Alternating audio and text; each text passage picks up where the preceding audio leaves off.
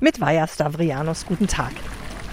Neben einem Brunnen stehe ich hier auf der Hofwiese in Waldmichelbach an der Bergstraße und hier wird es morgen lecker nach Brot und Kuchen duften, denn der letzte Backtag im Jahr findet am historischen Backhaus statt. Das steht hier.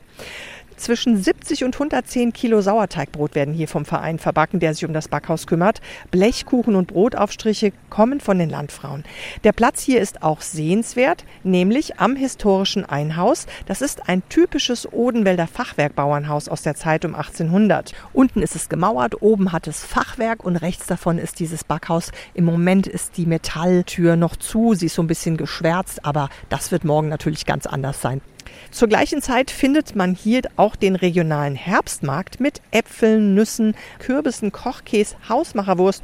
Die gibt's übrigens beim Schlachtfest morgen in Falkengesäß Oberzent im Odenwaldkreis. Ab 17 Uhr wird im Dorfgemeinschaftshaus aufgetischt. Blut- und Leberwürstchen, Wurstsuppe, Wellfleisch und dazu Kartoffelbrei und Sauerkraut. Vorher kann man beim Wandern Kalorien verbrennen, zum Beispiel rund um die Bergruine Freienstein im Ortsteil Gammelsbach. Oder an der Leonardskapelle, ebenfalls eine Ruine aus dem 15. Jahrhundert, direkt außerhalb von Falkengesäß.